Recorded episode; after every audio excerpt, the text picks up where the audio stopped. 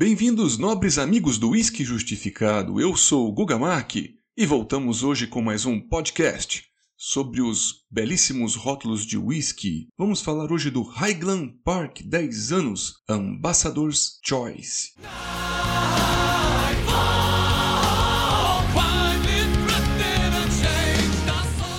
Falando sobre essa destilaria, fica localizada em Kirkwall, no arquipélago de Orkney, a destilaria mais ao norte da Escócia, de acordo com a história seria uma das colônias nórdicas, onde o povo viking passou mais de três séculos invadindo e saqueando esta parte da Grã-Bretanha e acabou instalando ali uma colônia ou deixando descendentes nesta região. Lá existe um clima peculiar e seria geograficamente ao extremo norte, mas acaba recebendo a classificação de Highlands Single Malt pela Scotch Whisky Association. Para aqueles que já acompanham o podcast, sabem que Highland seria o meu estilo favorito e possui aproximadamente 40 destilarias à disposição. Então temos whiskies de vários pesos e complexidades, apesar das variações de identidade, incluindo as destilarias das ilhas, sem contar a Ayla. Nessa região a gente encontra whiskies bem diversos, como os leves Glenmorangie, Dawins e Tomatins, que já foram justificados aqui no podcast, além dos mais robustos como Old Pulteney, Dalmore e Talisker.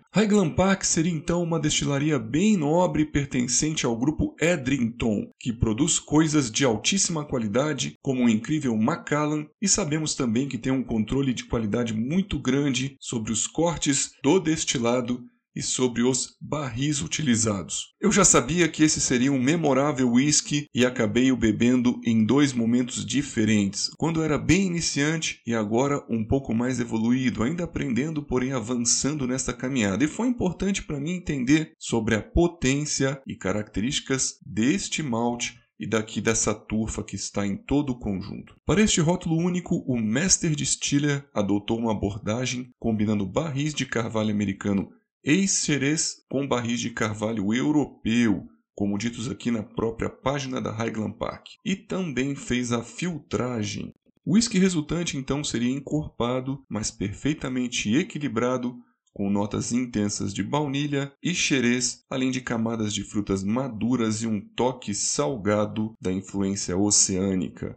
Foi lançado pela primeira vez na Suécia em 2013, sendo ampliado também para a Holanda e foi engarrafado com um pouco mais de força e 46% de teor alcoólico. Para nós, este whisky se comportou como se fosse um Frankenstein, mas no aspecto positivo, nos trazendo aqui nobreza de notas maltosas, de barris e também de turfa, além de um álcool muito bem integrado, sem a percepção deste alto teor. Algumas pesquisas mostraram mostraram notas variadas aqui que eu fiz na internet e eu consegui ver nele muita beleza, além da fumaça bem doce que lembrou para mim o famoso Lagavulin. As notas maltosas também foram bem interessantes, que me lembraram maltes muito diferentes como Springbank, além de outros Spacesides clássicos e marcantes. As notas também da madeira foram muito equilibradas, respeitando aqui a potência do destilado. E, bebericada após a outra, ele não foi perdendo aquele elemento surpresa nem a sua intensidade aromática.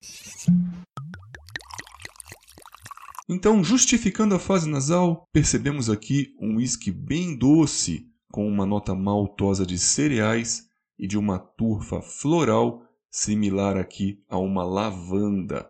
As notas do barril são mescladas ao destilado e trazem para a gente visíveis tropicais de abacaxis e cítricos, com laranjas e casca de lima. Então imaginemos aqui um malte com aveias e trigo, pão fresco, além de algumas notas amendoadas, e o frutado cai aqui no conjunto com caldas, trazendo tudo isso num equilíbrio muito grande, mostrando o destilado e a madeira. Ponto final. Aí vem uma turfa adocicada bem leve abaixo de todo o conjunto que lembra para nós cinzas de charuto e algo terroso e floral como um chachim de plantas. E é muito interessante como o álcool também não é visível, apesar de você colar o nariz aqui na taça, fazer uma inspiração profunda, você não percebe irritação, tem a sensação de que é álcool por uma vasodilatação, um calor de nariz, mas sem irritação.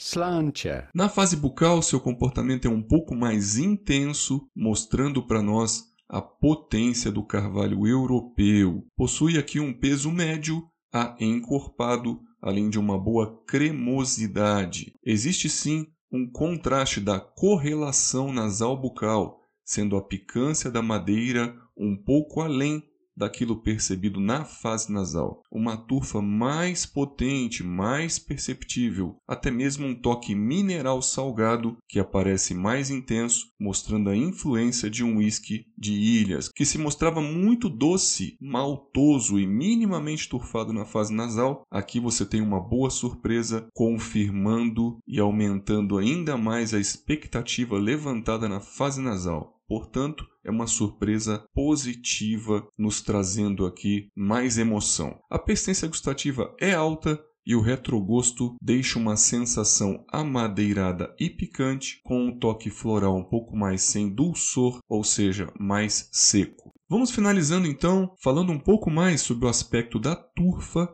Ela nos lembrou aqui algo mais vegetal, como eu disse, ligada a um chachim ou uma palha de coco, além das cinzas de charuto ou florais também de tabaco. Não foi perceptível um toque iodado medicinal, apesar de ser percebido o mineral salgado. E acabamos resumindo o aspecto geral dessa turfa, então algo ligado a floral e vegetal. A gente acaba explicando que não seria então a intenção deste capítulo ficar comparando as turfas de Orkney com as de Ayla nem mesmo com os padrões de Speyside, porém, esta nos pareceu algo mais floral. A tufa também seria doce ao primeiro contato, algo bem levinho, não pungente, agregando as cinzas apimentadas e vegetais, lembrando para nós o terço final de um charuto. E daí veio a ideia de harmonizá-lo com um belíssimo cubano Monte Cristo, que também puxa para terroso, um Romeu e Julieta, um charuto mais floral. Finalizamos puxando o gancho para outros rótulos. Este nos lembrou um Springbank 10 anos pela complexidade e as notas parecidas dos tropicais e cítricos abacaxis e a tufa também leve, bem integrada, com um teor alcoólico que não aparece tanto apesar dos 46%. Este aqui seria um pouquinho mais caro até que o Springbank 10 em alguns mercados, a gente fala pelo preço, mas aqui no nosso mercado as coisas de custo-benefício são muito relativas de acordo com a facilidade ou dificuldade para encontrar os rótulos que se busca. Meus amigos, eu fico por aqui. Agradeço a todos pela audiência, pela paciência. Lembro-vos que estou no Instagram para eventuais dúvidas e sugestões e vejo vocês nos próximos podcasts.